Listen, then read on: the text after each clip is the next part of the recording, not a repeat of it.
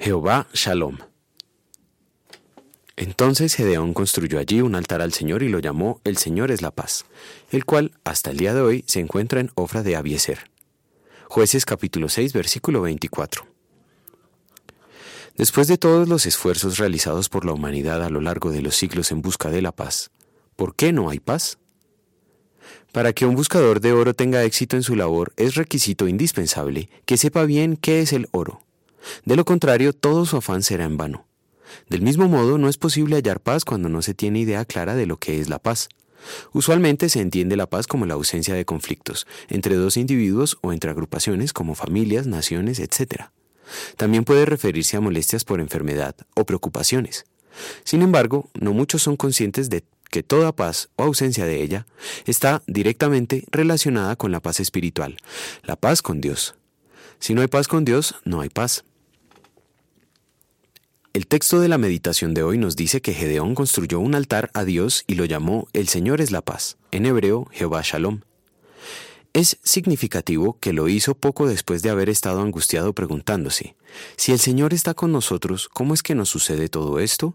¿Dónde están todas las maravillas que nos contaban nuestros padres cuando decían, el Señor nos sacó de Egipto? La verdad es que el Señor nos ha desamparado y nos ha entregado en manos de Madián. Jueces 6:13. El miedo y la frustración de Gedeón son comunes a todos los seres humanos.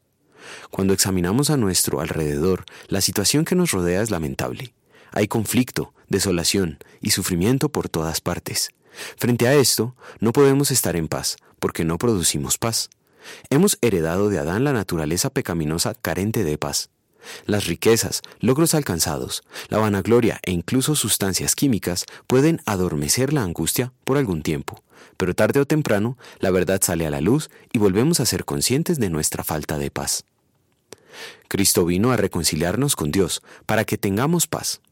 Él vivió en lugar nuestro la vida justa que Dios exige de cada uno de nosotros, y también murió sufriendo el castigo que merecemos por nuestro pecado. Por los méritos de Cristo, Dios considera nuestra deuda saldada y nos declara justificados, es decir, perdonados. En consecuencia, ya que hemos sido justificados mediante la fe, tenemos paz con Dios por medio de nuestro Señor Jesucristo. Romanos 5.1. En gratitud a ese amor incondicional, vamos a querer estar en paz con todos. Isaías 48.18. Oremos. Señor, te doy gracias porque por los méritos de tu Hijo Jesús, corriges lo que hicimos mal y solo así tenemos tu visto bueno, a ti como nuestra paz. Amén.